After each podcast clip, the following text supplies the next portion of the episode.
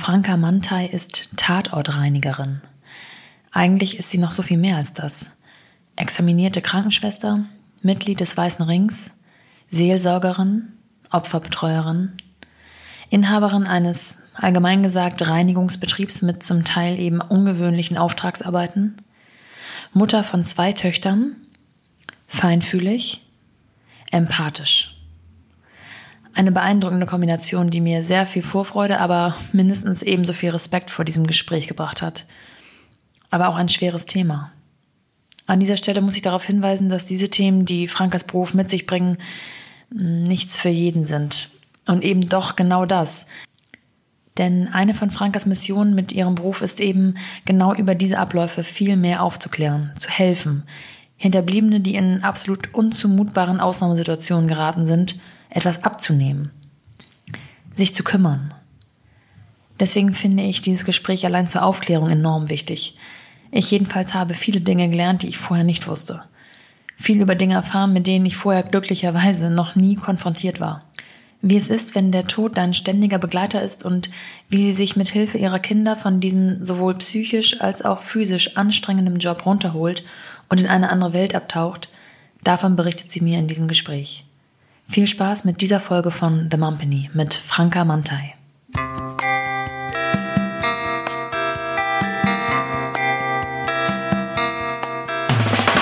Willkommen zu The Mumpany.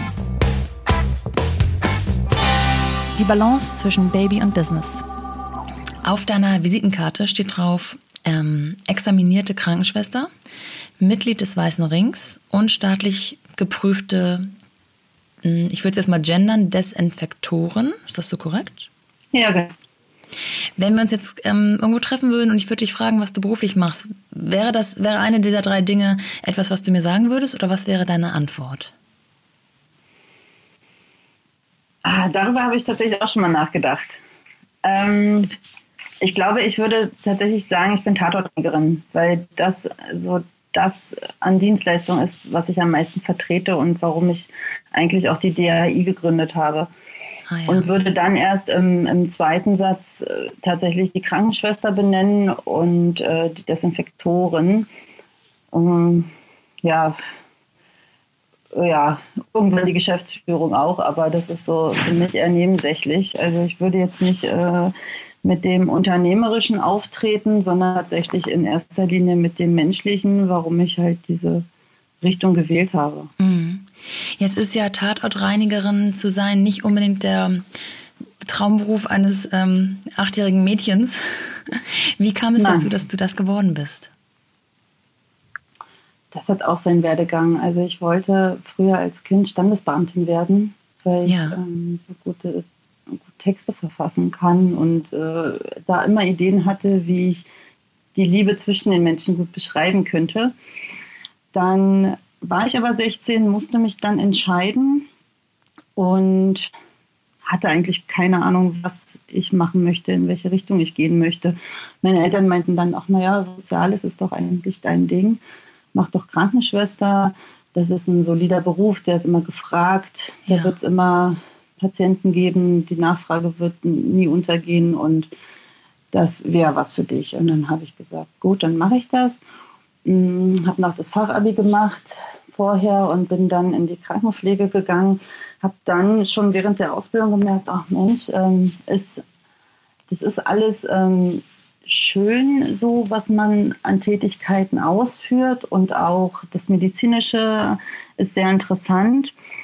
Aber tatsächlich war mir eher danach, zur Polizei zu gehen. Ich war immer viel bei meinem Vater in der Dienststelle und hatte dadurch äh, schon früher sehr viel Kontakt zur Polizei. Ich fand das alles extrem spannend und habe dann zum Examen tatsächlich gesagt, nee, ich möchte zur Kripo. Und ah. habe die Ausbildung noch abgeschlossen. Ähm, war dann auch auf Anraten meiner Eltern erstmal in der Krankenpflege geblieben, weil Berufserfahrung ist sehr wichtig ne, für den Lebenslauf. Ja.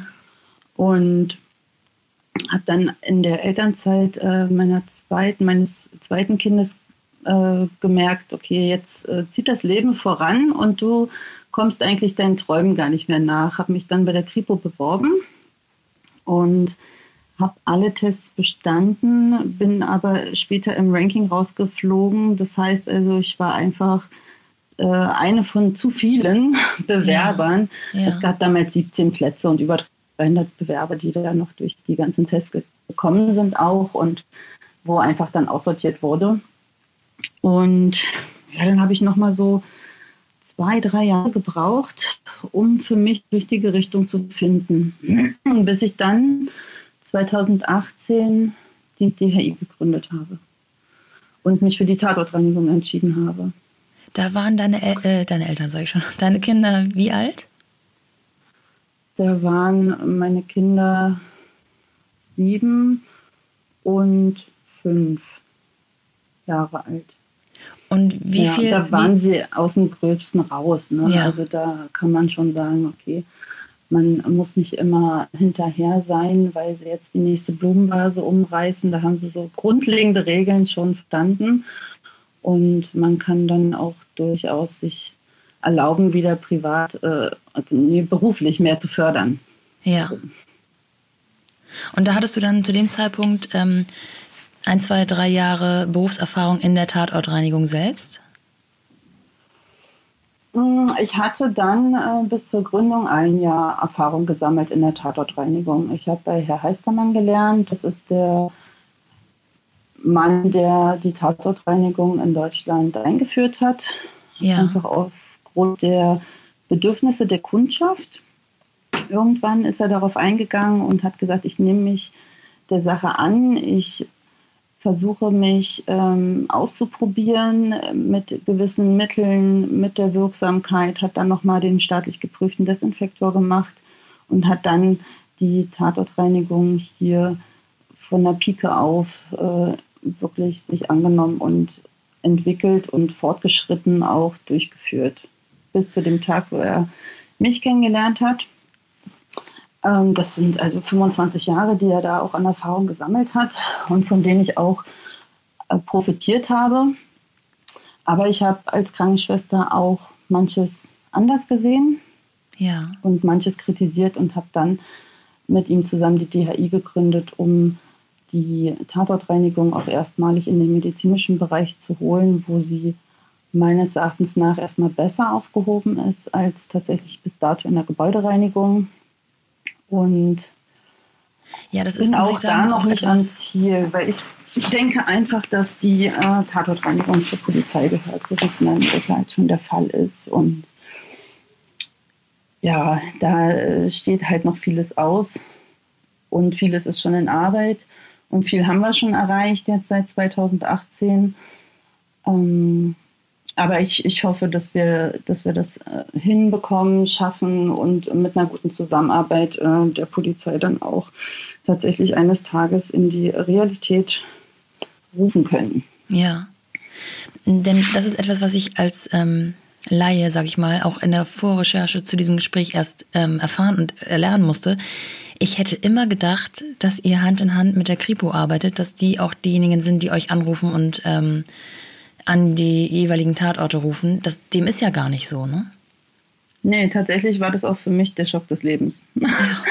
also als ich mich angefangen habe, damit zu beschäftigen, dachte ich mir, das, das ist doch jetzt, ich muss da nochmal was lesen und nochmal was dazu lesen. Das kann doch nicht sein, dass das äh, der Gebäudereinigung zugeordnet ist. Ja. Das äh, muss doch äh, die Polizei machen. Ja, wenn an äh, Verbrechen, eine Straftat in einer Wohnung stattgefunden hat und der Hinterbliebene diese Wohnung dann ohne weiteres mit einem Wohnungsschlüssel wieder übernimmt, dann ist da tatsächlich nichts gereinigt und nichts desinfiziert. Und das war wirklich ein Schock für mich und ich habe gedacht, wie ist das hier die letzten Jahre gelaufen? Das, das ist doch nicht zumutbar. Ja? Einmal aus der hygienischen Sicht, dem Hinterbliebenen. Äh, entsprechend nicht vertretbar und dann auch aus der psychologischen Sicht ist das äh, eine total kontraproduktive Art, äh, so mit den Menschen umzugehen, noch dieses äh, Schockerlebnis zu manifestieren durch diese sichtbaren Kontaminationen, die dann noch in der Wohnung vorzufinden sind. Absolut, ja. Und als ich mich auf eurer Homepage ähm, ein wenig herumgetrieben habe, ist mir nämlich auch deutlich aufgefallen, dass diese Homepage ganz anders, als ich es erwartet hätte, viel auch mit Herz zu tun hat. War so meine Wahrnehmung. Also es geht da nicht nur alleine um die Reinigung, es geht auch um die mm, ja, Opferbetreuung, äh, eine Art Seelsorge, sag ich mal. Sind das, das dann so Bereiche? Mich, dass du das erstmal so wahrgenommen hast. Ja, wirklich. Und ich hoffe auch, dass das äh, so aufgenommen wird in erster Linie, weil es mir hier nicht ähm, um äh, Profitschlagung aus der Lebenskrise der anderen geht, sondern weil es mir wirklich darum geht, äh, auch wirklich von ganzem Herzen aus darum geht, die Hinterbliebenen auch aufzufangen und ähm, denen ein Netzwerk zu bieten, wo sie sich betreut fühlen, wo sie auch weiter betreut werden, wenn sie das brauchen und auch die eigenen Mitarbeiter dementsprechend zu schulen, ihnen entsprechende Seminare und Fortbildungen bieten zu können, die sie in der Verarbeitung unterstützen. Es ist bisher tatsächlich so, dass die Gebäudereiniger neben Unterhaltsreinigungen in irgendwelchen Büros diese Tatorte begehen.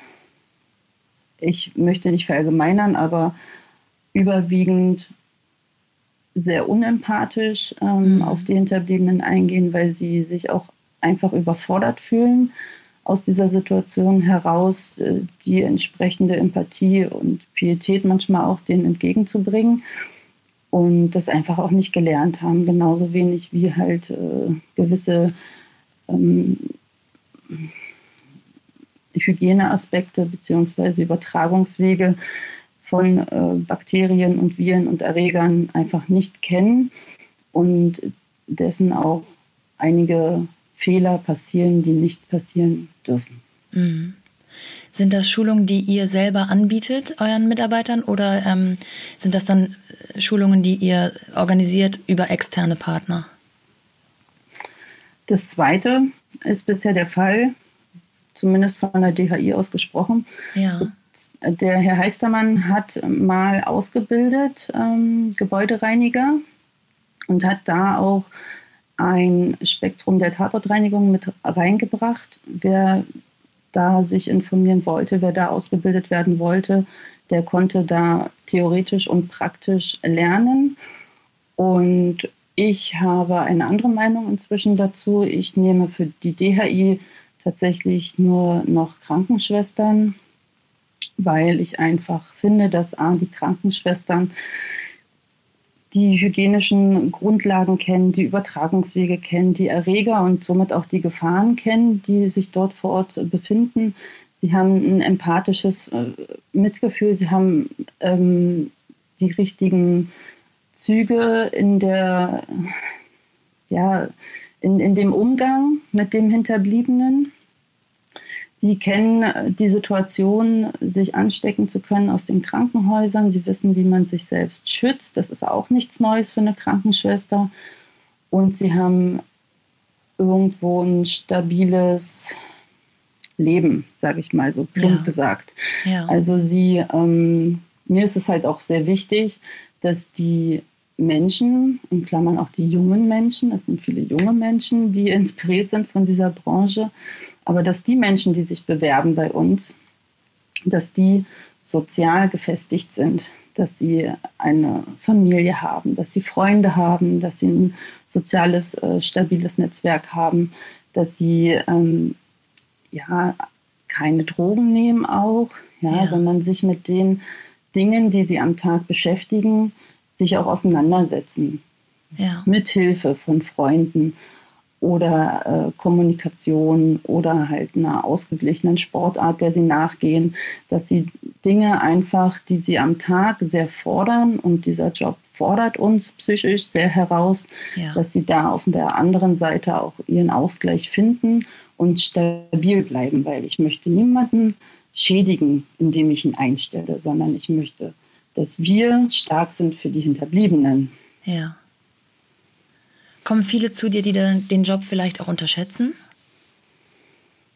Ja, das kommt so häufig vor, dass äh, Bewerber die Serie der Tatortreiniger ja, sehen, genau. inspiriert sind, ähm, sich dadurch auch brüsten wollen und da mit einem Enthusiasmus auftreten, sie könnten alles oder sie waren vorher Fleischer. Also ich hatte schon die schärfsten Bewerbungsschreiben, ähm, wo ich mir dachte, nein, das, das eine ist nicht das andere. Und ja. äh, wir sind nicht hier, um uns zu profilieren und zu sagen, wer schafft mehr wegzustecken oder äh, schafft den stärker blutbelasteten Tatort äh, alleine oder wie auch immer. Da ist irgendwo der Sinn verfehlt. Ja? ja. Und da achte ich auch extrem drauf, dass die Mitarbeiter, die ich habe, dass die ähm, stabil sind, dass sie immer noch äh, das menschliche Schicksal dahinter sehen und darauf eingehen können und nicht dazu neigen, alles allein machen zu wollen oder wie gesagt sich halt daran äh, hochspielen äh, und, und, angeben, vielleicht teilweise sogar mhm. noch vor Freunden mhm. oder ähnliches. Das ist nicht, äh, das ist makaber, muss man einfach ja. so sagen. Kannst du uns mal. Und da, so da versuche ich, Entschuldigung, ja. da äh, versuche ich dann auch von den Dienstleistungen generell her eine Abwechslung zu schaffen. Das heißt also, niemand kann von seiner Psyche her vertreten, 40 Stunden die Woche an Tatorten zu bringen. Ah, wir okay. switchen, genau, wir switchen in den Objekten, in denen wir tätig sind und Desinfektionsmaßnahmen durchführen.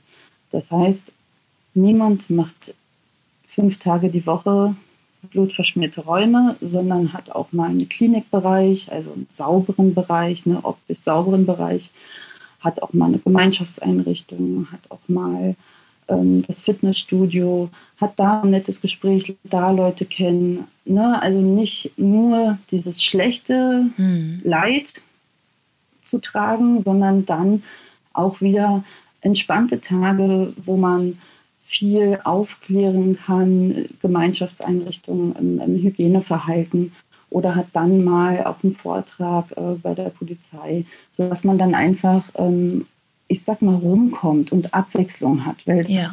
ist dann auch etwas, was einen entlastet und Spaß macht einfach.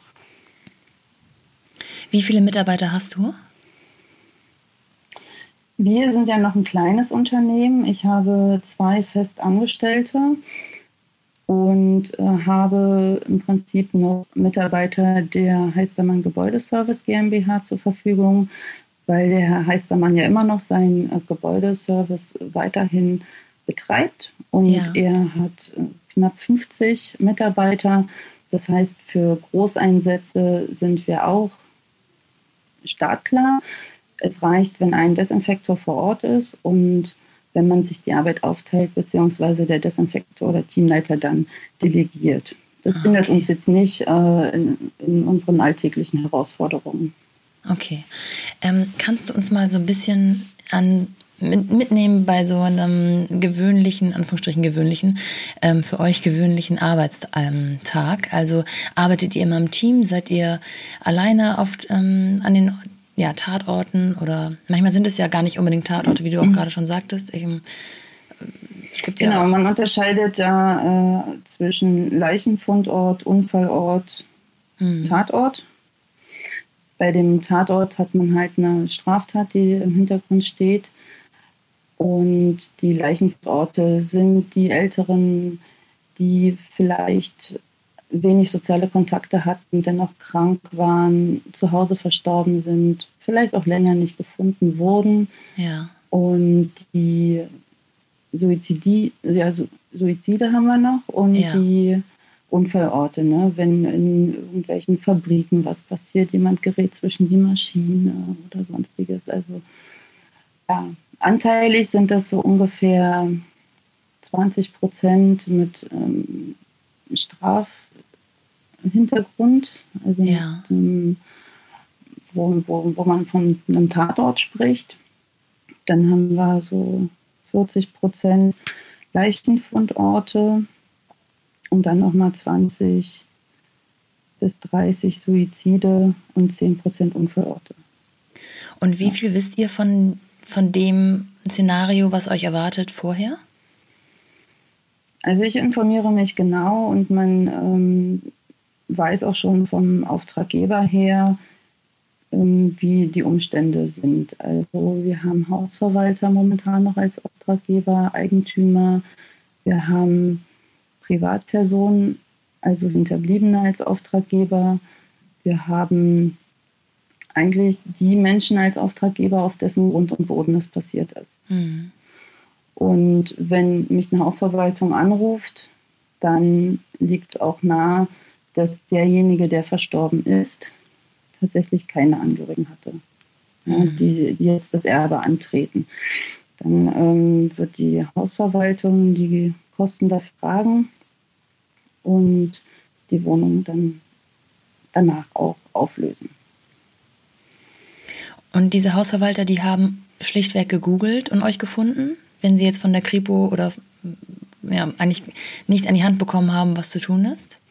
Richtig, genau. Also wir haben ähm, vor allen Dingen in Berlin-Brandenburg ähm, auch ganz stark das Wettbewerbsverbot, was die, wonach die Polizei auch richtet. Das heißt also, sie sind momentan noch nicht in der Lage und haben keine Verfügbarkeiten darüber, dass sie jetzt uns anrufen würden, ja. anrufen dürften und uns einen Auftrag erteilen. In den anderen Bundesländern sieht es äh, tatsächlich schon wieder anders aus. Ähm, da sprechen wir von Polizeirevieren und einer eher dörflichen oder kleineren Gemeinschaft in den Städten. Und da sind die Polizisten sehr, sehr dankbar, wenn es eine Firma wie uns gibt, die dorthin kommt und die Tatorte desinfiziert und somit die Hinterbliebenen entlastet. Ja. In Berlin ähm, sitzen wir seit einem Jahr jetzt mit der Polizei zusammen. Wir haben große Projekte, wo wir auch mithilfe der GDP versuchen, das äh, in den Alltag der Polizei zu integrieren, dass einfach äh, da die Zusammenarbeit besser verläuft, dass wir schneller die Fälle übernehmen können, dass wir auch äh, Aufklärung betreiben bezüglich des Gesundheits- und Arbeitsschutzes bei der Polizei an Tatorten.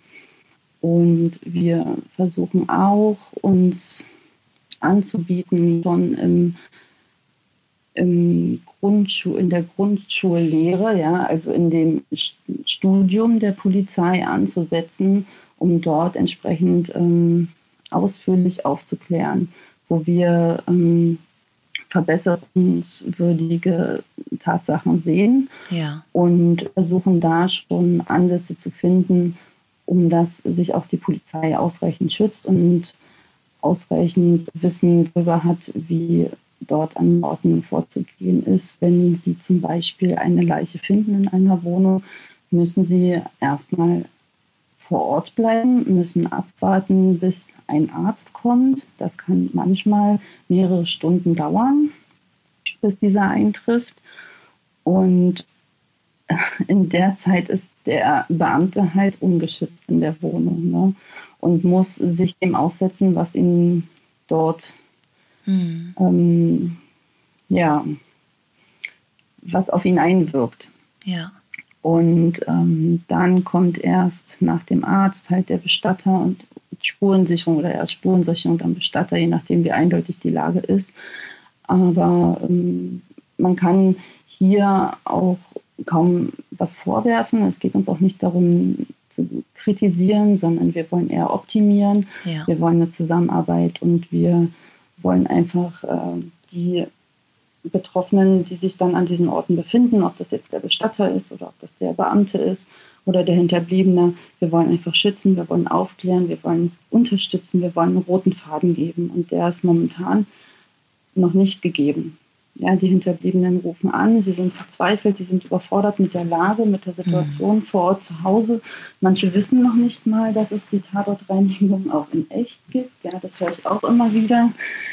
Und da darum sprechen auch wir jetzt zusammen, dass ich einfach auch nach außen tragen kann, ja, uns gibt es wirklich. Ja. Und ähm, wenn so etwas passiert, meldet euch, macht es nicht selbst, ja. Bei dem muss man sich nicht ähm, aussetzen, der Situation. Das ist ähm, absolut unzumutbar.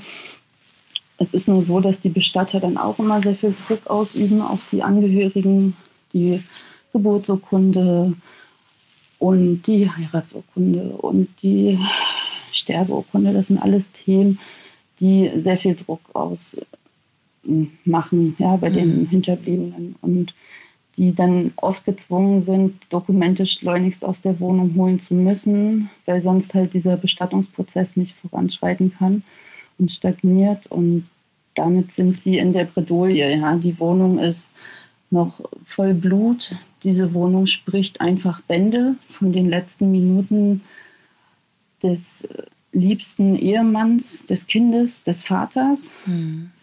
Und ja, es muss einfach ein roter Faden her. Es muss einfach eine bessere Zusammenarbeit her zwischen allen Instanzen, die damit mhm. zu tun haben dann. Mhm. Jetzt sagst du so empathisch, dass es keine, oder das seien unzumutbare Situation eben gerade für die äh, Angehörigen. Wie bereitest du dich auf diese Tatorte vor oder wie bereitest du dich auch nach? Also ich bereite mich vor, indem ich selbst alles erfrage, was ich erfragen kann. Ob äh, zum Beispiel auch Infektionskrankheiten bei den Verstorbenen vorlagen, ist für mich sehr ausschlaggebend zu wissen. Wobei das an sich in unserer praktischen Anwendung der persönlichen Schutzausrüstung zum Beispiel nichts ändert. Also wir gehen immer so rein, als hätte derjenige eine äh, Infektionskrankheit gehabt. Ja weil auch wir durch die lange Liegezeit einer Leiche zum Beispiel ein exponentielles Bakterienwachstum haben. Das heißt, für uns ist immer die Schutzkleidung das A und O und die Voraussetzung, überhaupt eine Wohnung betreten zu können. Wir haben dort Schimmelsporen, wir haben eventuell Viren noch, die ja auch in einem Körper sehr lange ausharren können, bis das Immun entsprechend, Immunsystem entsprechend runter ist und die Hepatitis erst nach 20 Jahren ausbrechen kann. Das ja. sind alles so Gefahren, ähm, die wir nicht unterschätzen, wofür uns immer die volle Schutzausrüstung nötig ist. Und ähm, ja, und Hinterbliebene weisen wir halt auch an, nicht die Wohnungen zu betreten, genauso wie wir Hausverwaltung darauf hinweisen, auch keinen Hausmeister da reinzuschicken. Ja, wobei wir dann schon wieder auch bei der nächsten Problematik sind, ähm, dass oft halt Hausmeister reingeschickt werden und ähm, auch andere, die damit eigentlich gar nichts zu tun haben, die mit der Reinigung und Desinfektion überhaupt nichts zu tun haben. Wir haben in der Wohnung Wertgegenstände, die manchmal nicht gesichert werden. Mhm. Wir haben ähm, also die Nachlasspflegerin hatte mir mal erzählt, äh, dass bei dem einen Fall die komplette Schrankwand ausgetauscht war. Äh, und jeder sich fragte, Moment mal, also das ist doch nicht die Schrankwand äh, des Verstorbenen, mhm. sondern hier hat jemand richtig Hand angelegt und sich richtig Mühe gemacht, der den oh halben Hausstand erstmal auszusortieren für sich, ja, ja, bevor überhaupt wir gerufen werden, bevor überhaupt die Nachlasspflege dann äh, tatkräftig anfangen kann zu arbeiten. Ja ähm, das sind alles äh, schwerwiegende Defizite, wie ich finde, die da ähm, vorherrschen und die unbedingt verbessert werden müssen. Ja. Und ob du alleine kommst oder mit, ähm, mit Hilfe, das hängt dann davon ab, was euch erwartet? Nein, wir gehen immer zu zweit rein. Ach so. Wir gehen immer zu zweit rein aus äh, den Gründen, dass es auch mal einem von uns nicht gut gehen kann. Mhm weil wir haben mehrere Belastungspositionen um uns herum. Wir haben, wir sind auch nur Menschen, ja, wir haben die psychische Belastung zum einen. Das heißt also, ich weiß auch nicht, was hat vielleicht eine Angestellte erlebt. Also ich habe damals mal mit einem Azubi zusammengearbeitet und hatte einen äh, Fall, wo sich eine Frau die Pulsadern in der Badewanne aufgeschnitten hat. Mhm. Und äh, sie meinte dann, sie hätte ihre beste Freundin damals so in der Badewanne liegen sehen. Und das sagte sie mir neben der Wanne. Also ich habe sie sofort rausgeschickt und habe gesagt, äh, hier ist jetzt erstmal für dich Schluss. Ja. ja weil ich ähm, nicht möchte, dass sie Flashbacks hat, dass sie sich in diese Lage von damals reinversetzt fühlt. wie gesagt, ich möchte Menschen nicht schädigen, sondern wir sollen für andere da sein. Das heißt ja. nicht, dass jemand, der eine schlechte Erfahrung hat, jetzt gleich nicht Tatortreiniger werden kann. Aber es heißt auf jeden Fall, man muss vorsichtig sein. Man weiß nicht, was beschäftigt den anderen gerade. Was hat der für Gedanken? Oder hatte er einen Streit mit seinem Partner oder sonst eine schwere ja. private Situation, die ihn beschäftigt. Und dann kommt noch das Ereignis dazu. Um den anderen stützen zu können in solchen Notlagen, sind wir zu zweit. Dazu kommt die physische Belastung. Das heißt, wir haben in den Anzügen tatsächlich bis zu 50 Grad. Ja, also wir schwitzen die ganze Zeit und ja. unser Körper ähm, ist komplett nass und man dehydriert, wenn man nicht regelmäßig Pausen macht, wenn man nicht äh, mal rausgeht, wenn einem danach ist. Man muss da auch wirklich auf seinen Körper hören und dann auch sagen, ich mache jetzt hier einen Cut, ich muss mal raus, und dann muss man halt die ganze Schutzausrüstung nochmal ausziehen, geht raus, geht eine Runde laufen, trinkt was, geht was essen, wie auch immer, ja. wie es jeder kann. Aber äh, man muss sich da wahrnehmen selber und man muss auch dazu stehen, was man fühlt. Und das ist auch nicht schlimm, wenn man sagt, ich brauche aber drei Pausen, wo der andere vielleicht nur eine braucht. Ja, das ist ähm, überhaupt nichts Schlimmes. Und dann kann man zu zweit viel besser darauf eingehen oder den anderen halt Sachen abnehmen, wo er sich überfordert fühlt. Ich habe jetzt eine Mitarbeiterin, die mag zum Beispiel keine Spinnen. Mhm. Und äh, dann wissen wir, okay, also sie ist jetzt nicht äh, in der Messi-Wohnung tätig, wo jetzt alles voll Spinnen ja. wimmelt oder man nimmt sich gegenseitig was ab oder ne, also man geht ja auf die Schwächen des anderen ein und man kann das kompensieren und das sollte man auch tun, finde ich, weil der Job an sich ist schon herausfordernd genug und dann muss man nicht noch durch zusätzliche Situationen provozieren, wo man genau weiß, dass der andere da eine Schwachstelle hat. Das heißt, auch du bist trotz Erfahrung nicht geschützt vor diesen, ja, diesen Eindrücken, die auf euch einwirken. Nein, ich bin auch nur ein Mensch und auch äh, ich habe grenzwertige Fälle, wo ich auch sagen würde, zur Not, äh, kannst du das übernehmen? Mhm. Ja, zu meinem Kollegen und äh, wer, wer will das machen, wer kann das machen, wer kann das vereinbaren mit sich.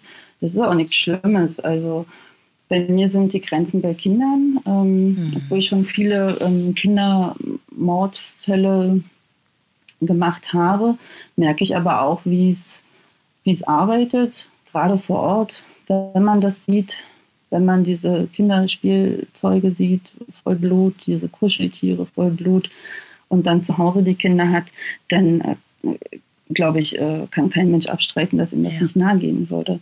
Das äh, ist belastend so. Und dann versuche ich halt irgendwo wenigstens den Hinterbliebenen so weit abzupuffern, dass ich mit einem guten Gefühl da rausgehen kann. Also ich habe mir auch, ähm, seitdem ich die DHI gegründet habe, so kleine ja, Aufrichtigkeiten überlegt, wie ich im Prinzip die Sache auch wirklich menschlich empathisch gestalten kann, ohne das so als Massenabfertigung äh, rüberbringen zu müssen. Also ich kaufe zum Beispiel keine 100er Pakete Trauerkarten, pack da meinen Stempel und meine Visitenkarte rein und äh, lass da reindrucken. Vielen Dank für die Zusammenarbeit, viel Kraft für die Zukunft oder so. Mhm. Äh, wir basteln unsere Karten selbst. Also wir haben auch Hilfe extern, die für Karten basteln und wirklich liebevoll gestalten.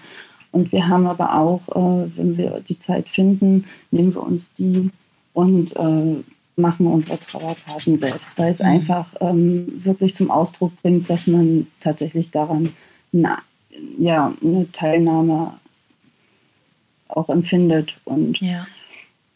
Dazu so bei, bei Kindermorden zum Beispiel oder auch bei Suiziden, wo der Partner keine Möglichkeit mehr hatte, sich zu verabschieden. Da ist es dann so, dass ich mit äh, Heliluftballons arbeite, dass ich zum Beispiel in dieses Kinderzimmer wo vorher die Tat stattfand, zum Schluss, wenn alles gereinigt und desinfiziert ist, dass ich da im Prinzip so einen Heliumluftballon hinstelle und ähm, anbinde, ja, an einen, an einen Schwerpunkt. Also ja. Meistens nehme ich einen kleinen Kinderschuh oder irgendwas und dann bin ich den daran fest. So. Und dann habe ich die, die Rückführung ja auch mit den Hinterbliebenen in die Wohnung zurück. Ach, die machst du was, selber? Was, was wirklich, ja, ich oder der Weiße Ring, ne, die, mhm. mit denen ich dann zusammenarbeite. Aber jemand macht's und ich habe es auch schon oft gemacht und das ist wirklich ein kritischer Punkt, wo man ähm, klare Äußerungen treffen muss, aber auch trotzdem empathisch bleiben muss auf denjenigen also sehr, wie soll ich sagen, feinfühlig sein ja, muss, einfach ja. für diese Situation und auch immer darauf achten muss, okay, wie weit schafft er das jetzt? Gehe ich lieber zurück? Ist auch nicht schlimm, wenn man wieder aus der Wohnung rausgeht. Ja, ja dann gibt es so ähm, verschiedene therapeutische Formen, kommunikative Formen, wie man äh, die Situation meistern kann. Aber der Blick in dieses Kinderzimmer, das kann man sich selbst nur im entferntesten vorstellen, was da in dem mhm. Elternteil vorgehen muss, ja, wenn man diesen Blick erwartet, ja. Und ich finde einfach dieser Heliumluftballon, ähm, ähm, wie soll ich sagen, nimmt so ein bisschen die Spannung aus der Luft in dem Moment. Mhm. Und ähm, ich nehme mir diesen Luftballon und binde dort mit dem Hinterbliebenen eine Karte ran. Also der malt nochmal ein Bild für sein Kind oder schreibt nochmal Worte rauf und dann schicken wir diesen Heliumballon in den Himmel. Das ist so ein bisschen mh, mm, das Prozedere des Loslassens greifbar zu machen. Mhm. Und nochmal etwas äh, hinterher schicken zu können von einer Botschaft, von einer Nachricht. Ja. Auch bei Suiziden ist das halt wirklich ähm, sehr hilfreich, wie mir die Hinterbliebenen dann im Nachhinein dann auch gesagt haben. Dass man einfach nochmal auf diesen Abschiedsbrief, der ja oft dann das Letzte ist, was man von ihm hat, von dem Verstorbenen, dass man darauf nochmal antworten kann. Mhm. Und damit können die Menschen einen kleinen Teil mehr loslassen, mehr abgeben, sich das realisieren und ich hatte meinen Anteil, ihm dabei zu helfen. Und das ist das, was mich letztendlich dann auch diesen Fall für mich besser verarbeiten lässt. Mhm. Wo ich trotz dieser ganzen Herausforderungen und, und Eindrücke für mich auch, die ich ja mitnehme, ähm, trotzdem sagen kann, nee, du hast einen guten Job gemacht. Ja. Und dafür bin ich heute Morgen aufgestanden. Und wäre ich nicht, wer hätte es gemacht? Ja. Das ist so die andere Frage. Irre wichtig. Ich, es ist viel mehr, als ich eigentlich hinter dem Wort Tatortreiniger, Tatortreinigerin vermutet hätte. Wie viele Einsätze dieser Art habt ihr denn pro Woche? Wir haben so ungefähr drei Einsätze was auch mal zwei sein können an einem Tag, was auch mal eine ruhige Woche sein kann. Also das ist äh, absolut unvorhersehbar. Mhm. Ähm, muss immer spontan eingearbeitet werden in den Alltag, in die Nacht. Wir sind auf Dauerbereitschaft und versuchen so schnell wie möglich äh, da zu sein und zu helfen und das umzusetzen. Primär wichtig sind natürlich die Orte zu bearbeiten, die am im öffentlichen Bereich liegen, ne, um dass im Prinzip der ganze Nahverkehr wieder weiter fließen kann ja. oder die Passanten diesen Weg wieder weiter benutzen können. Je nachdem, aber die sind auf jeden Fall Priorität und die Wohnungen haben auch noch bis zum nächsten Tag oder bis in zwei Tagen Zeit. Das geht. Ja, das kann man verantworten, je nachdem, äh, was sich da äh, vor Ort befindet, sage ich mal. Aber wenn jemand halt schon zwei Wochen lag, ja, dann kommt es jetzt auf den einen Tag jetzt auch nicht mehr drauf mhm. an. Also mhm. solange da nicht die ähm, Speckkäfer schon unter der Tür durchkrabbeln und zum nächsten rein, äh, ist es vertretbar, wenn man da ein bisschen äh, Spielraum hat. Und ist das insgesamt ähm, ein sehr, also natürlich ist es ein sehr ernster Job, aber ist dein Arbeitsalltag auch sehr ernst? Also wenn ich mir vorstelle, wie ihr zu zweit dort ähm, vor Ort seid und, und den Ort reinigt, ähm, entstehen da auch Gespräche? Unterhaltet ihr euch? Ähm, ist das alles nur sehr, sehr ernst und belastet, sage ich mal? Oder mhm. wie kann man sich das vorstellen?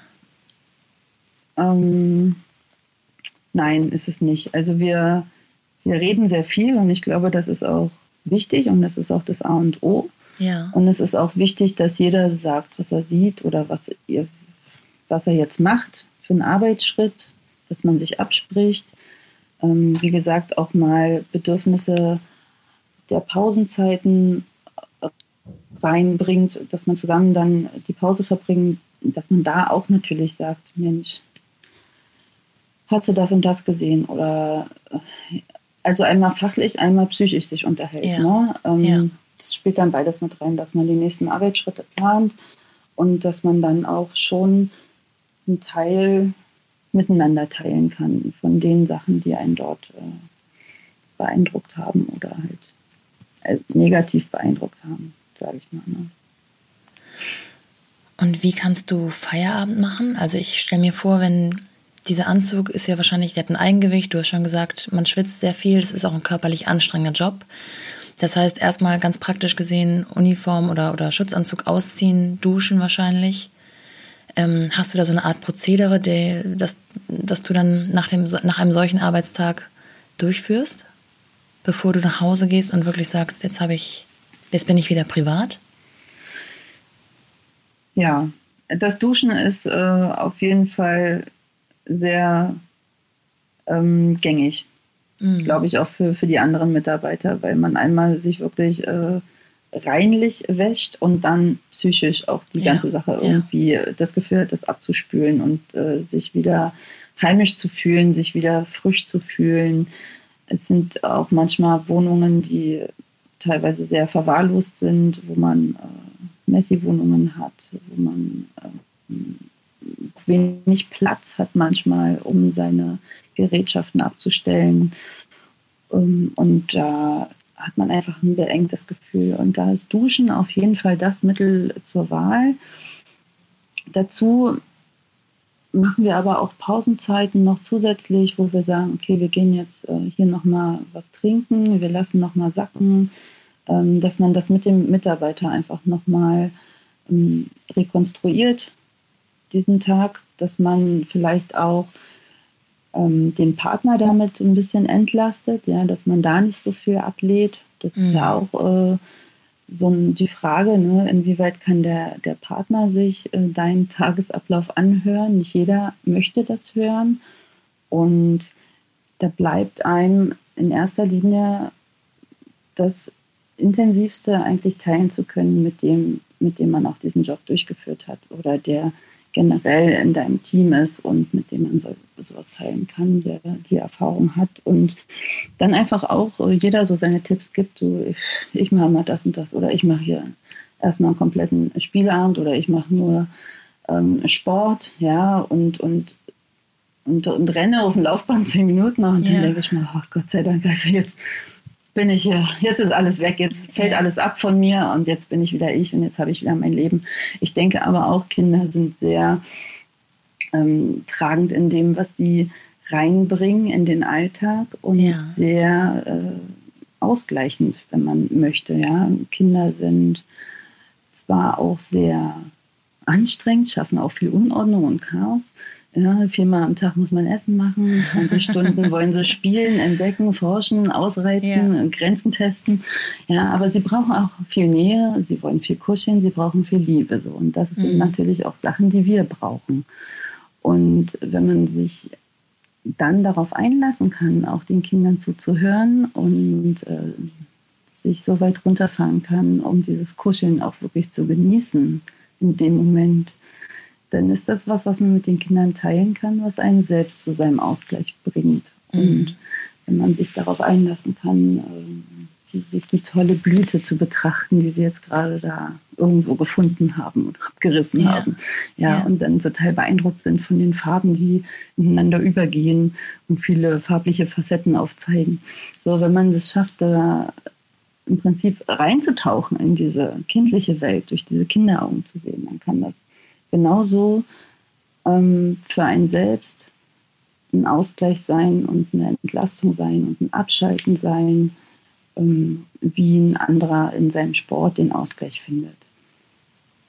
Schaffst du es dann in den Momenten, wo du dann ganz bei deinen Kindern bist, keine Flashbacks an den Arbeitstag zu haben?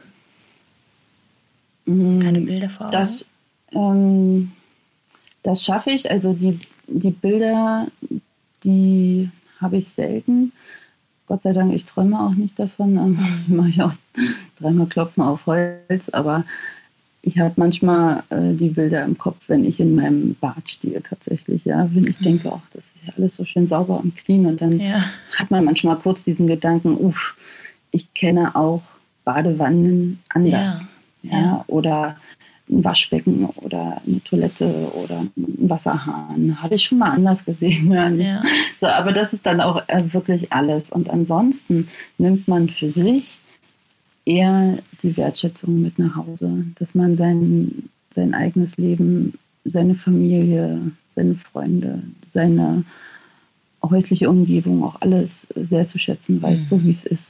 Und sich, äh, ja, vielleicht dann nicht äh, über so Kleinigkeiten streiten möchte, sondern eher diese Harmonie sehr genießt. Mhm. Führt das manchmal zu Hause zu Putzzwang oder, oder vielleicht genau dem Gegenteil? Äh, Habe ich abgelegt mit zwei Kindern. Ja. also ich äh, bin sehr sauber und es ist mir auch extrem wichtig, weil das viel mit meinem Wohlgefühl zu tun hat, wenn mhm. es sauber ist. Weil auch da kennt man halt die andere Seite, wenn man aus einer Messi-Wohnung kommt mhm. ähm, und dann nach Hause kommt, dann ähm, gut empfindet man das erstmal sowieso als äh, klinisch rein, ja, im Gegensatz zu der Wohnung, wo man herkommt. Aber ja.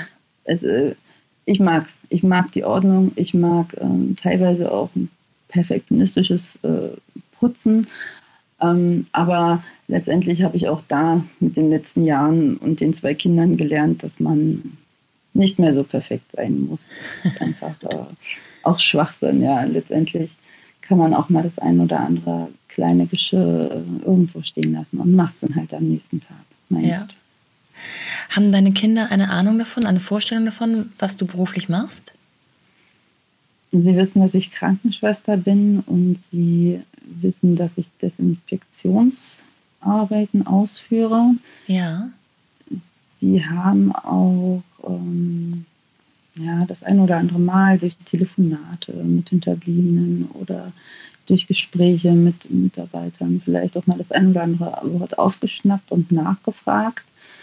Ähm, aber ich, ich, beziehe mich am liebsten, ehrlich gesagt, manchmal auf die Messi-Wohnungen, wo ich immer sage, räumt schön auf, Kinder, guckt mal. Mhm. Und dann zeige ich auch mal so ein, zwei Fotos und sage, guckt mal, das passiert. Also das ist jetzt wirklich sehr kindlich ausgedrückt. Ne? Ja. Wir wissen ja, dass die Messi... Äh, Syndrom auch eine Erkrankung ist und dass dann noch ganz andere Sachen äh, vorliegen, bevor ja. man dann leider so verwahrlost. Aber das ist so das, was ich halt äh, kindlich denen darstelle und wo ich dann immer sage, deswegen ist Mama jetzt äh, duschen und kommt danach erst ins Kinderzimmer. Ja. Jetzt gibt es ja ein allübergreifendes ähm, Thema aktuell, Covid-19, Corona. Ähm, hat sich ähm, seit diesem Virus irgendwas für euch im Berufsalltag verändert? Gibt es vielleicht besonders skurrile Anfragen von Menschen, die möchten, dass ihr mal die ganze Wohnung desinfiziert oder ähm, fehlt euch ähm, Desinfektionsmittel oder sonstige, sonstige ja, Substanzen, die ihr benötigt zum Arbeiten? Ja, Corona, die, die Pandemie beschäftigt ja gerade alle weltweit mhm. und ähm, international. Viele Menschen haben Angst, viele sind betroffen, haben Angehörige in den Familien, haben auch schon äh, Verluste durch Corona erlitten. Ähm, es ist in aller Munde, es ist einfach so, dass man jetzt auch mal sieht, was es für Auswirkungen haben kann, ähm, wenn man gewisse Dinge ähm, hygienisch nicht ernst nimmt ja. Beziehungsweise zeigt sich jetzt einfach, wie so ein Übertragungsweg seinen Verlauf nehmen kann und wie sich eine Krankheit verbreiten kann.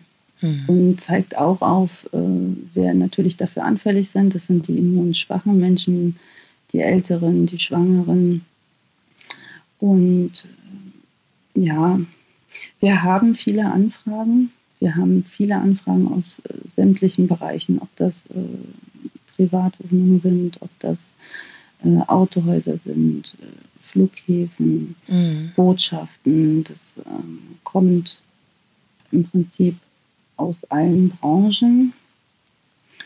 Und wir haben schon einige Corona-Desinfektionen hinter uns. Wir haben diese auch priorisiert bearbeitet und werden weiterhin spontan bleiben. Für uns ist es ja nichts Neues. Wir sind auf Bereitschaft. Wir sind da. Wir sind auch da für die Aufklärung. Wir ähm, zeigen jetzt auch auf, dass äh, tatsächlich das Infektionsschutzgesetz äh, einiges aushebeln kann an Grundrechten, ja. wie wir ja alle jetzt erfahren, auch durch die Kontaktsperren, durch die Ausgangsverbote auch in manchen äh, Bereich, also manchen Ländern oder Bundesländern. Und da steckt schon eine gewisse ja, Vernunft dahinter, auch vom Staat. Also die machen auf jeden Fall alles richtig. Und äh, man sieht ja auch äh, eine kleine Besserung schon in den Zahlen. Und wir müssen alle halt sehr tapfer sein, dranbleiben, dürfen nicht weiterhin Ängste schüren. Ja, jeder schützt sich und äh, schützt seine Familie soweit und so gut er kann.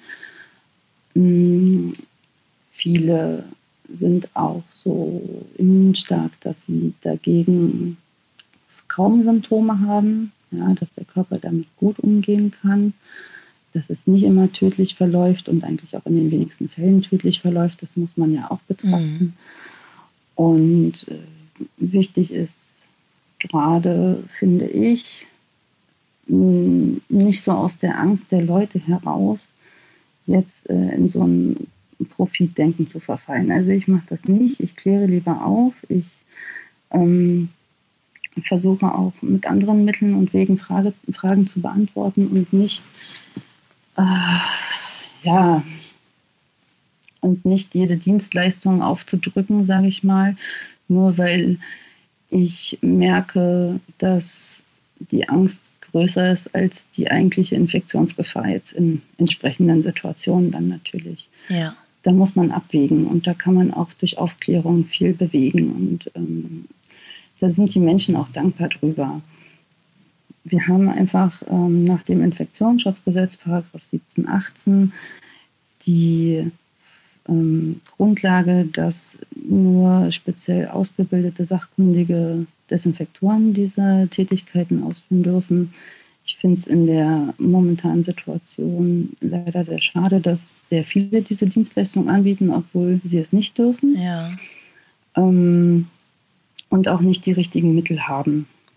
Ja, die Mittel müssen gelistet sein, VAH und RKI gelistet. Man darf keine anderen Mittel anwenden. Und man kann nicht sicherstellen, dass diese dann wirksam sind, die manche anbieten zurzeit auf dem Markt. Und ich mhm. ähm, sehe es halt ähm, gerade so, dass auch da wieder sehr viele äh, schwarze Schafe den Kunden blöffen und aus der Angst des Kunden heraus einfach nur Profit schlagen. Und äh, das Ganze noch nicht mal wirksam ist zum Schluss. Mhm. Ja, und die Menschen und Betriebe sich auch teilweise strafbar machen mit den Leistungen, die sie anbieten, die sie aber nicht anbieten dürfen, weil sie ja. halt nicht ausgebildet sind dazu. Und damit gefährden sie nicht nur sich und ihre Mitarbeiter, die das ausführen, sondern gefährden auch den Kunden, indem sie ihnen ähm, halt eine Dienstleistung auferzwingen oder, oder auf ja, oder schmackhaft machen, sagen wir es mal so, die ähm, nicht wirksam ist und wo ich mich frage, mit welchem Gewissen diese Menschen abends ins Bett gehen. Ja.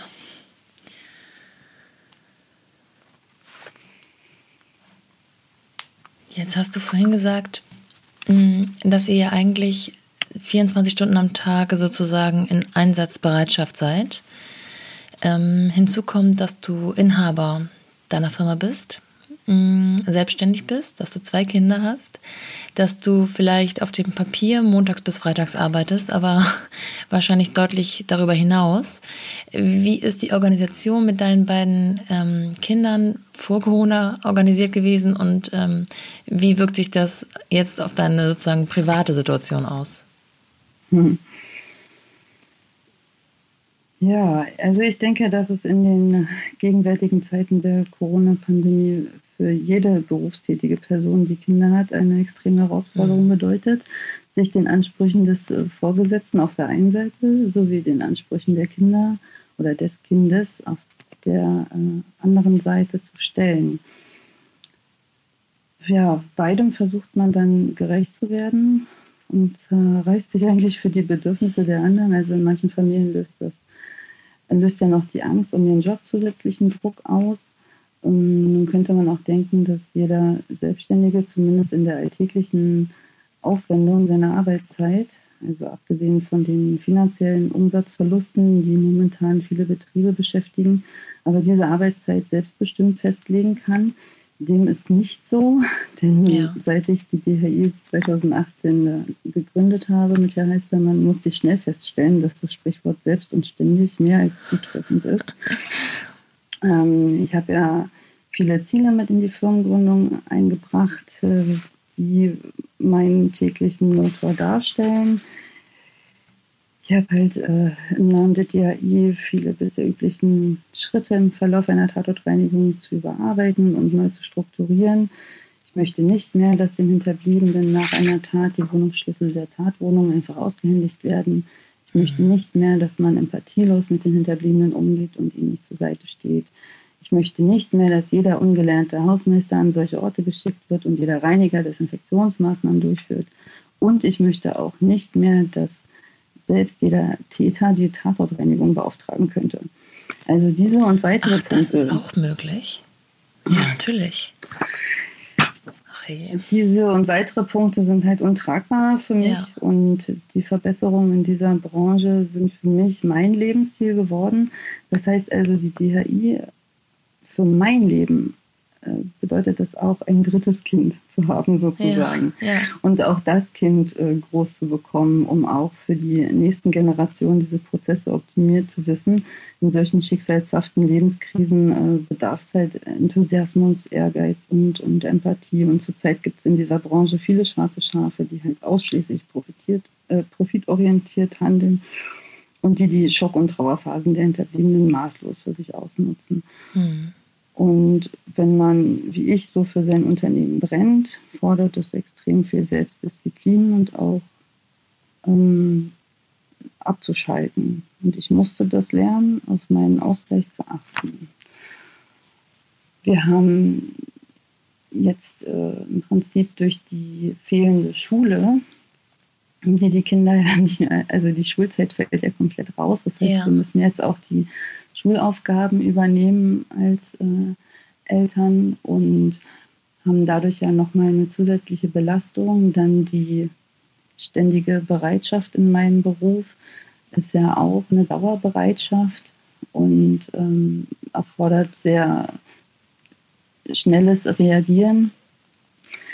Es ist eine Herausforderung. Also es ja. ist für mich wie für jeden anderen, vielleicht halt, wie gesagt, durch die ein oder anderen Punkte noch mal ein bisschen extremer, weil ich halt meinen Job auch so liebe und mein Unternehmen auch so sehr liebe. Ja, es gibt halt kein, ich fange um 8 an und bin um 16 Uhr dann wirklich mit, äh, ich, ich bin hier, ich bin zu Hause, aber manchmal ist es auch nur mein Körper, dann muss ich wieder gucken, dass ich mich auch mhm. runterreguliere, ne, dass ich mich auf die äh, Kinder einspiele, dass ich eintauche in deren Welt, dass ich auch mal mit meiner kleinen Bauernhof spiele und dann also da voller Elan auch drin bin und mich in diese Fantasiewelt rein versetze, weil ich einfach für mich auch gelernt habe, dass es äh, wirklich eigentlich ein leichter Weg ist, äh, um abzuschalten. Mhm. Und äh, so versucht man hier zu jonglieren und manchen Tag klappt es richtig gut und dann gibt es natürlich auch Tage, wo man äh, froh ist, einfach einen Partner zu haben, dass man einfach äh, da auch entlastet wird dadurch. Ja. Ne? Das, äh, muss ich ganz klar so sagen. Also wenn ich alleinerziehend wäre, dann, dann wäre das hier für mich fast nicht umsetzbar. Nee, vor allem, weil auch gerade mit deinem Beruf diese Kinderwelt so schlecht zu vereinen ist. Also während andere hm, das Kind auf dem Schoß haben, vorm Laptop sitzen und, weiß ich nicht, Zahlen wälzen, ähm, kannst du deine Kinder ja schlecht mitnehmen zum Arbeitsplatz. Ja, nee, das geht gar nicht. Das geht gar nicht. ähm, genau, aber es gibt also, sicherlich administrative Dinge, die du vielleicht von zu Hause aus machen kannst aktuell? Ja, genau, das gibt es, ja. Genau. Also mhm. Auch als Geschäftsführer muss man viele E-Mails schreiben, muss ja. man viele Kundenkontakte pflegen, viele Telefonate führen. Und da kann man auch äh, einiges mal von zu Hause aus machen. Ja. Trotzdem ist man zerrissen. Also jeder wird das kennen von zu Hause. Man ist da total drin in der E-Mail und dann kommt das Kind und dann willst ja jetzt das und guck mal hier, Mama. Und das äh, hört man ja gefühlt 50 Mal am Tag. Ja. ja. Guck mal, Mama, guck mal, Mama, Mama, guck mal. muss dann auch einfach äh, sagen, nein, ich gucke es mir gleich an, ich schreibe jetzt die E-Mail zu Ende und mhm. dann dann, glaube ich, hat man auch nur die Chance, wirklich dem Kind zuhören zu können. Wenn man das eine beendet hat und wenn es nur eine E-Mail ist in dem Moment, ja, und dann hat man halt wieder die volle Aufmerksamkeit dann aber auch fürs Kind, weil sonst steckt man da noch in den Sätzen, die man gerade verfassen wollte. Und ich darf das nicht vergessen, in der E-Mail aufzunehmen. Ne, das ist ja immer so ein Zwiespalt. Ja. Schritt für Schritt. Ja, das ist dann auch so ein bisschen dieses schlechte Gewissen, dass man entweder seinen Kindern gegenüber hat oder eben der Arbeit. Richtig. es ist schwierig.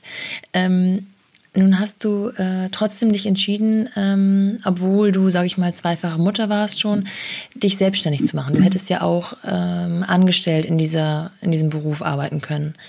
Ähm, ist die Motivation dahinter eben genau das, was du vorhin angesprochen hast, was du alles angehen und ändern willst, weil man das vielleicht als sein eigener Chef besser angehen kann? Oder warum wolltest du dich gerne selbstständig machen?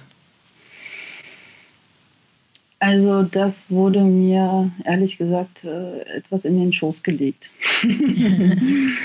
ähm, Herr Heistermann hatte damals äh, mich angesprochen, ob ich daran Interesse hätte, mit ihm eine Firma zu gründen und äh, diese zu führen. Und ich musste auch echt eine Weile drüber nachdenken, ob ich das will, ob ich das umsetzen kann, auch ähm, weil ich als Krankenschwester auch wenig Erfahrung mit äh, Computerarbeit hatte, zum Beispiel. Ja. Also das ist auch so ein Schwachpunkt, äh, so ein, so ein Handicap von mir, dass ich erstmal überhaupt den Umgang mit dem Computer lernen musste. Ja. Das brauchte man so als Krankenschwester gar nicht in diesem Umfang, wie man es ja dann doch als äh, Geschäftsführer ähm, tätigen muss und auch alle anderen geschäftsführenden äh, Tätigkeiten sind mir ja völlig fremd gewesen und völlig neu. Und da bin ich sehr, sehr froh, dass ich Herr Heistermann hatte, dass er da immer für mich da war und immer auch weiterhin an meiner Seite steht, um mit mir Fragen zu klären, um mich einzuarbeiten, um mir seine Erfahrungen hm, nahezubringen, um dass ich manche Fehler halt auch nicht mehr machen muss, die er vielleicht mal gemacht hat mhm. in seiner Selbstständigkeit. Und das erspart uns, glaube ich, auch viel Stress und Ärger. Das ist eine, gute Teamarbeit zwischen uns und dadurch habe ich mich daran getraut. Ja, und natürlich auch äh, das Wissen, dass ich in einer Partnerschaft bin und dass ich nicht alleine bin. Mhm.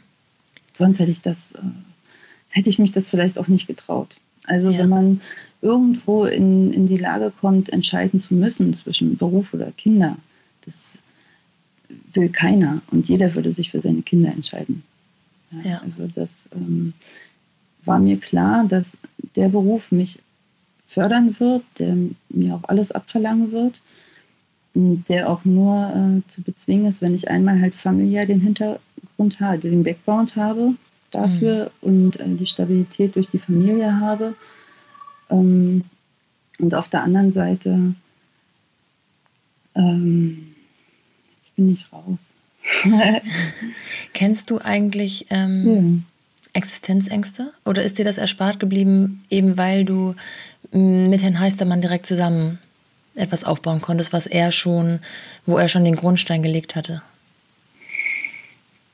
Mm, Existenzängste hatte ich ähm, Gott sei Dank noch nicht. Nein, wir haben auch keinen äh, Riesenkredit äh, aufgenommen für die Firma, für die Selbstständigkeit. Wir haben das alles so finanziert und mäßig finanziert, sodass man sagen kann, ähm, das haben wir wirklich von der Pike auf erschaffen, mhm. ähm, ohne einen riesen Kredit im Nacken zu haben. Und dadurch lässt es sich, glaube ich, auch ganz gut ähm, arbeiten, dass man da wirklich keine existenzielle Ängste haben muss, sondern dass ähm, ja, mit diesem einen Jahr, wie wir jetzt die DHI haben, haben wir gute Zahlen und darüber bin ich sehr glücklich. Und ähm, das, was wir machen, machen wir und das, was wir nicht machen, machen wir nicht. Aber man ist so ein bisschen sein eigener Herr. Man hat keinen Investor im Nacken, ja, mhm. der dann immer kommt und sagt, und wie läuft's? Und wir müssen mehr ja, umsetzen ja. fahren und wir müssen noch mehr Geld verdienen und das muss sich alles steigern und so. Und sowas habe ich nicht und da bin ich extrem dankbar für. Und das ist auch wirklich mein Hab und Gut ähm, und, und mein Vorteil an der Situation, dass mir keiner gegenüber sitzt, der sagt, ja, aber du musst ja, du musst noch mehr verdienen, du musst hier ganz, ganz riesig werden. Ja. Ähm, ich kann das selbst bestimmen, das Tempo. Und das gibt mir extrem viel Freiheit. Und auch der ja. Westermann gibt mir extrem viel Freiheiten in dem, was, was so mein Gebiet ist und was ich mache und lässt mir Freiheiten in meinen Zielen, die er ja von Anfang an kennt. Ich war sehr offen mit ihm und ähm, habe von Anfang an darüber gesprochen, was ähm, ich ändern würde. Ja, und dann hat er gesagt, okay, ich gebe dir die Möglichkeit mit der DHI und dann mach das. Dann ja. mach deine, deine Träume wahr, änder das, weil er hat auch schon viele Ansätze gehabt in seiner beruflichen Laufbahn und äh, Manches ist, hat keinen Anklang gefunden. Es war ja auch alles noch in den Kinderschuhen ne, zu seiner Zeit. Aber eine Krankenschwester sieht das nochmal anders und mhm. hat da nochmal andere Ideen, hat da einfach nochmal einen anderen Blick für. Und ähm, so wie es ist, so wie es läuft, ist es wirklich sehr zufriedenstellend und macht mich sehr, sehr glücklich, was wir schon erreicht haben. Schön, ja. Bist du schon an dem Punkt, dass es auch deinen Lebensunterhalt bestreiten kann? Ja, ich lebe davon, ja. Mhm. Perfekt. Wie war der Arbeitsaufwand ähm, vor der Gründung oder vor der, ja, es war eine Neugründung, ne? kann man so sagen? Es war eine Neugründung, die ähm, mhm. Hattest du da auch, ähm, ich weiß nicht, Wochenendarbeit oder also ich war ähm. vorher Vollzeit tätig als Krankenschwester. Ja. Ich muss äh, gleich mal in einem Nebensatz dazu sagen, dass ich immer noch als Krankenschwester rausfahre ja. für die DHI. Also mache ich immer noch auf äh, Selbstständigkeitsbasis, weil ich einfach äh, die Pflege auch sehr liebe und da auch den, den Kontakt zu den älteren Menschen sehr, sehr schön finde und auch helfen zu können sehr schön finde. Mm. Und war im Schichtdienst, ja, Frühdienst, Spätdienst, Wochenende, so wie es kam. Manchmal zehn Tage am Stück. Ich war in der ambulanten Pflege tätig, das heißt, ich hatte meine Tour, ich hatte da meine 20 bis 25 Patienten abzuarbeiten, was ziemlich auf Zeit getrimmt ist immer. Man hat gewisse Vorgaben an Zeiten, die man einigermaßen einhalten sollte. Ausnahmen natürlich bestätigen die Regel, aber es ist wie auch stationär ein sehr stressiger Beruf. Ich hatte meine Stammtour, das heißt also, ich konnte mich nicht mehr verfahren, das war schon mal sehr gut. ich kannte meine Patienten in- und auswendig, ich kannte jedes Medikament, äh, jeden Angehörigen, die Wünsche der Patienten und der Angehörigen. Ähm, ich kannte die Marotten der Einzelnen und ähm, war im Prinzip eigentlich in so einem richtigen Routineablauf drin. Also ich hätte die Tour blind fahren können, sagen wir es mal so, ja. ja. Und ähm, habe dadurch natürlich sehr, sehr viel Kraft und Energie einfach für meine Freizeit gehabt, wo die Kinder noch sehr klein waren und sehr, sehr viel Aufmerksamkeit gebraucht haben. Habe mich aber selbst unterfordert gefühlt. Also ich dachte mir, oh Mann, also ja klar, kann ich das jetzt machen bis zur Rentenzeit, aber macht mich das glücklich? Irgendwie fördert es mich nicht. Mhm. Und ähm, dann bin ich ins Leasing gegangen. Das heißt also, man kann die Krankenschwester buchen für Einsatzbereiche, wo Personalmangel herrscht. Ja.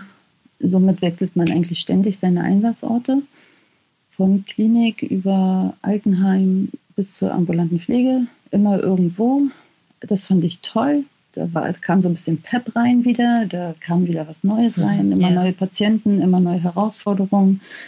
Und dann kam auch mal wieder endlich mal eine Infusion und dann kam auch mal wieder ein ähm, Verbandswechsel, den man so noch nicht gehabt hat. Äh, weil der besonders herausfordernd war oder man hat einen Dauerkatheter gelegt oder oder.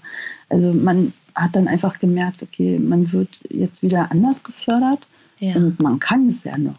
Also ja. das war auch so ein Erlebnis, wo ich mir dachte, Mensch, ja, kannst ja echt noch ganz schön viel. So ist ja noch was hängen geblieben aus der Ausbildung und somit hat man da schon sehr viel mehr Selbstvertrauen auch wieder gewonnen durch diese äh, Arbeiten im, im Leasing-Bereich. Hm. Und dazu parallel habe ich aber dann trotzdem immer noch, äh, ja, Herr Heistermann kennengelernt, die Gespräche mit Herr Heistermann gemacht und dann irgendwann auch bei ihm angefangen als Minijobberin.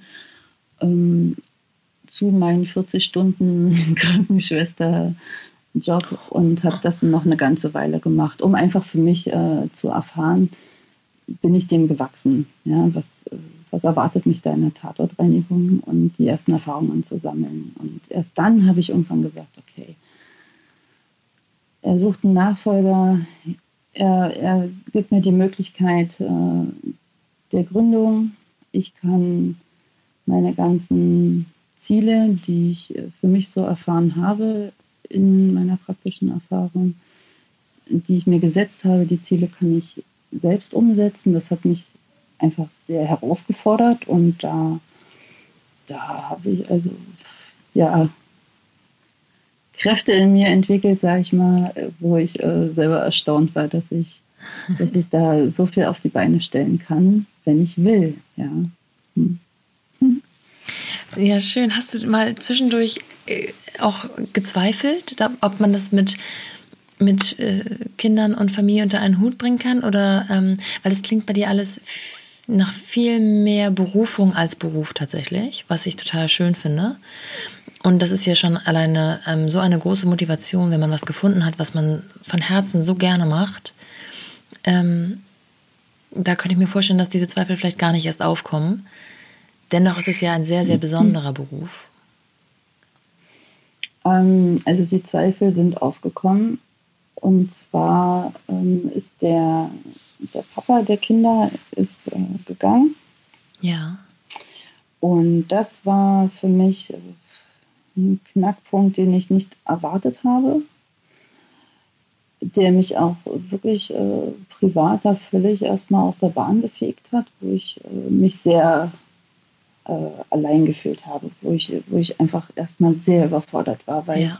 weil das wirklich so unvorhergesehen kam. Und ich ja damals auch die Firma gegründet habe mit dem Wissen, eine Familie zu haben, wo ich glücklich bin, wo wir ja. alle glücklich waren eigentlich, ja, und wo ja eigentlich alles äh, gut lief und wir ein, ähm, ja, ein Team waren. Aber diese Trennung ähm, war ein, ja, ein Punkt, der alles gefordert hat und der mich auch zweifeln ließ, ob ich das schaffe. Mhm. Ja. Ich kann inzwischen sagen, dass ich einen neuen Partner gefunden habe, der auch äh, sehr viel mehr sogar noch äh, hinter mir steht, mich entlastet und ähm, ganz, ganz lieber Mensch ist auch äh, für meine Kinder und der hier wirklich perfekt reinpasst in diese Familie und den ich auch sehr liebe. Aber das äh, ist etwas, was einen die Beine unter dem Boden, äh, die den Boden unter den Beinen wegzieht. Ja, das glaube ich. Und ähm, das meine ich auch mit, diesen, ähm, mit, mit dieser Stabilität im privaten Bereich. Ja. Dass man da einfach ähm, sehr, sehr gesichert stehen sollte irgendwo im Leben.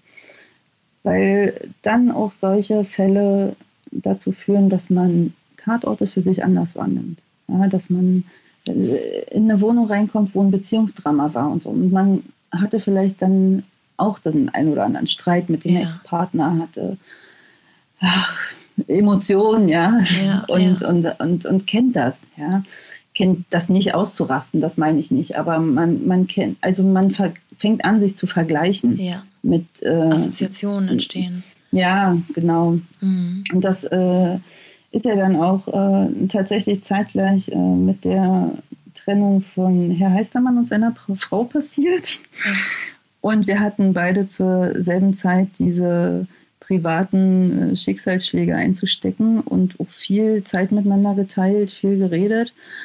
Und äh, wie man dann auch bei der NDR-Folge, da haben wir eine Dokumentation gedreht ja. mit dem NDR und da hat ja auch dann Herr Heistermann solche derartigen Assoziationen mit einem der Tatorte verbunden. Das war mit suizidalem Hintergrund. Ähm, und da war für ihn dann auch das einfach zu viel. Ja. Und damit auch sein äh, letzter Tatort an diesem Tag tatsächlich vor der laufenden Kamera war mhm. einfach so gekommen und da hat er gesagt, nee, ich, ich will es nicht mehr. Also mhm. ich, ich will mich in anderen Sachen einfach äh, fördern, ich, ich gehe einen anderen Weg, ähm, ich habe noch meine Firma, ja, aber ich werde auch gucken, dass ich nicht zu kurz komme in meinem Leben mit meinen Wünschen, mit meinen Zielen. Und seine sind ja andere gewesen als meine. und äh, er, ja, versucht jetzt im Prinzip nochmal das äh, nachzuholen, was er vielleicht auch in, mm, in den letzten Jahren einfach ein bisschen vernachlässigt hat. Und es gibt diese Knackpunkte im Leben und es gibt diese Punkte, die einen ähm, an die Grenzen bringen. Und dann muss man die erkennen und dann muss man die auch ernst nehmen. Und dann muss man gucken, dass man einfach einen anderen Weg einschlägt, der einen glücklicher macht. Mhm. Weil das ist ja unser aller Sinn im Leben, dass wir glücklich sind. Ja, und absolut. Das ist einfach ausschlaggebend für, für die Harmonie und den, den inneren Frieden. Ne? Ja. Dein neuer Partner, kommt der auch aus einer Branche, die ähnlich ist? Nein. Hat er erst ähm, in dem Zusammenhang erfahren, dass, was du beruflich machst oder wusste er das schon bereits vorher? Ähm, nee, er hat das dann erst erfahren. Ich meine, man lernt ja niemanden kennen und sagt, hey, ich, ich bin Tatortreiniger. Aber irgendwann in den äh, ersten Gesprächen kommt das so, ja. Ich versuche das immer eine ganze Weile äh, hinzuschieben, dass ich mich dann outen muss. ähm, ja, Manchmal sage ich dann auch erst immer Fremden, ach, ich bin Krankenschwester. Manchmal spiele ich das auch so ein bisschen aus. Und ja, auch eine Omi, ja. die, die mich fragt, naja, da bin ich halt die Krankenschwester, ja. ja. dann, dann, ist das, glaube ich, für die ähm, leichter zu ertragen äh, und, und mit weniger Fragen verbunden, als wenn ich ihr da die, die, die anderen Szenarien erkläre, in denen ich mich da aufhalte. Ja. Und auch für meine eigene Familie war es ähm, nicht leicht. Ähm, das anzunehmen. Also gerade für meine Mutter nicht. Also tatsächlich hat meine Mutter erst ein Jahr nach der Firmengründung erfahren, was ich war. also die habe ich sehr, sehr lange verschont, ähm, während mein Vater das schon von Anfang an wusste und das ja auch, ähm, der war oder ist sehr stolz auf mich. Der ist aber auch Polizist, ne? Und ja, der kennt ja. äh, solche Szenarien und konnte damit besser umgehen. Und meine Mutter hat, oh, da habe ich das anfangs mal gesagt, wo ich mal den Minijob angefangen habe, habe ich ihr gesagt, naja, ich arbeite da und guck mir das mal an. Ach Quatsch, ne, du spinnst doch, was machst du denn da? Wer will denn sowas sehen und ist doch furchtbar und macht das nicht. Und ja. meine Mutter war halt immer so, dass sie halt äh, ihre Tochter in einem netten sozialen Beruf ja. gesehen hat und was ja auch eine, eine Weile gut ging, ja. ja. Aber da habe ich sie sehr lange mit verschont, ihr das äh, zu sagen. Hm, also mit ihr teilst du wahrscheinlich auch nicht die, den aktuellen, die, nee, den Arbeitsalltag. Da verschone ich sie. Ja. Nee, sie hat das auch tatsächlich dann aus dem Fernsehen erfahren. Und dann sprach sie mich an, ja Franke, was ist denn da? Wie wurdest du da interviewt? Ich sage, ja, Mama, ja, ich, äh, ich habe ihr immer nur gesagt, ich mache Desinfektion, ja, Desinfektionsmaßnahmen und so. Mhm. Und, und damit war die immer war nicht zufrieden. Da war so irgendwie genau ganz gut beraten mit so. Aber was ich denn tatsächlich desinfiziere, manchmal für Orte, das ähm, war ihr nicht bewusst. Aber ja. das hat sie jetzt auch verstanden und hat auch verstanden, warum es mir wichtig ist, das zu machen und dass ich da auch äh, meine Erfüllung drin sehe und meine Ziele habe und dass ja. es äh, für mich meine Lebensaufgabe ist. Das versteht sie jetzt auch. Schön abgesehen von der aktuellen Situation mit, ähm, mit der Pandemie, in welchen Situationen gerätst du unter Druck oder in Stress, bezogen auf die Organisation vielleicht mit deinen Kindern? Mmh.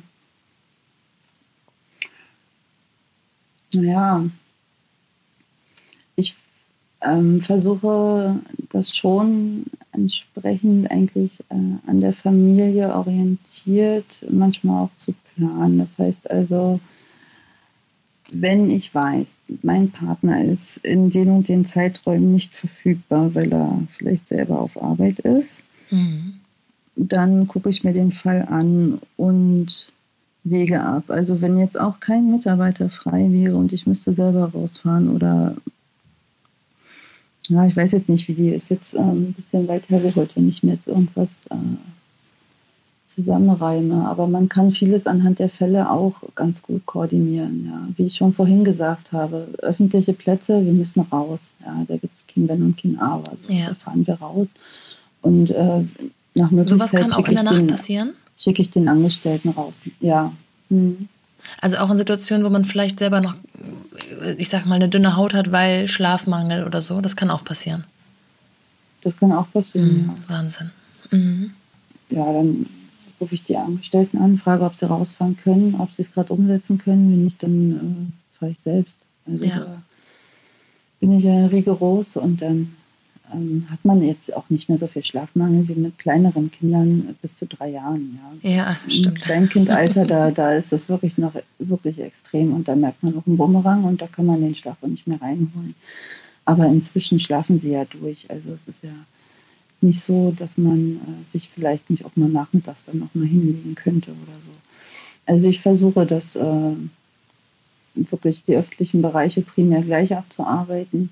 Andere Bereiche mit Wohnungen geht es dann meistens sowieso nicht so holter die Polter. Ja, dann muss man erstmal ein Angebot zum Hausverwalter schicken, der muss das absegnen, dann findet man zusammen einen Termin für die Schlüsselübergabe. Mhm. Da hat man Luft, da hat man ja. auch mal mehr Luft.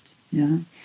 Und von daher ist es zwar so, dass wir auf Bereitschaft sind, wir sind jederzeit Ansprechpartner und äh, auch für öffentliche Bereiche draußen, aber alles, was in Privatwohnungen passiert, das ähm, hat auch ein bisschen Vorlauf noch.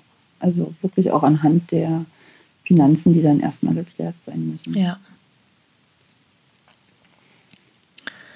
Wahnsinn, Franka. Ähm, sehr, sehr beeindruckend.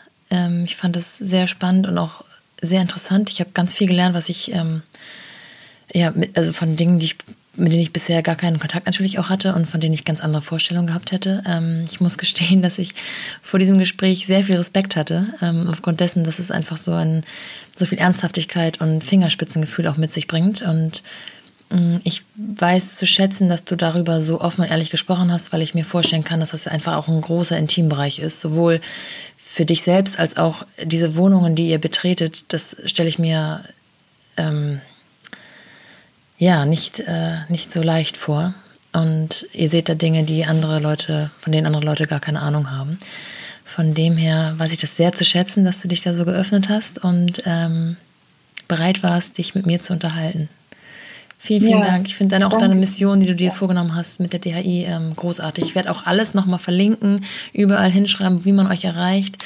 Was würdest du sagen, was der beste Weg ist? Ähm, einfach anrufen oder wie läuft das ja, dann im Fall? Ja, ich, äh, also telefonieren tue ich gerne. Ja. Ich bin immer telefonisch erreichbar und äh, glaube ich, kann da auch äh, bestmöglichst, schnellstmöglichst helfen. Ja, das ist ja. äh, wirklich der beste Weg, um gleich sagen zu können, äh, bitte betreten Sie die Wohnung nicht selbst. Ja. Das ist schon mal immer das, das erste, der erste Appell, den man meistens von mir hört. Äh, Wenn es dann immer heißt, soll ich Ihnen Fotos schicken? Gleich, um Gottes Willen, nein. Bitte bringen Sie sich nicht in Gefahr. Und deswegen einfach anrufen, einfach drauf los erzählen, ähm, egal in welcher Stimmungslage. Wir haben ein offenes Ohr, wir nehmen uns die Zeit und wir sind da. Toll. Großartig. Ähm, ja, bleib gesund und einen schönen Abend wünsche ich dir. Dir auch. Alles Gute für dich. Hm. Vielen, vielen Dank fürs Zuhören. Ich hoffe, dass diese Folge euch gefallen hat. Solltet ihr Fragen haben oder Hilfe benötigen, findet ihr alles zur deutschen Hygiene- und Infektionsschutz GBR unter www.dhi24.de. Wenn euch gefällt, was ich hier mache, dann hinterlasst mir gerne ein Like auf Instagram unter mumpany-podcast. Abonniert den Podcast auf iTunes und Spotify und hinterlasst mir auch da gerne eine Bewertung. Wenn ihr Gästevorschläge habt, könnt ihr mir diese auch sehr gerne schicken. Ich freue mich über euer Feedback. Bis dahin, bleibt gesund, eure Nora.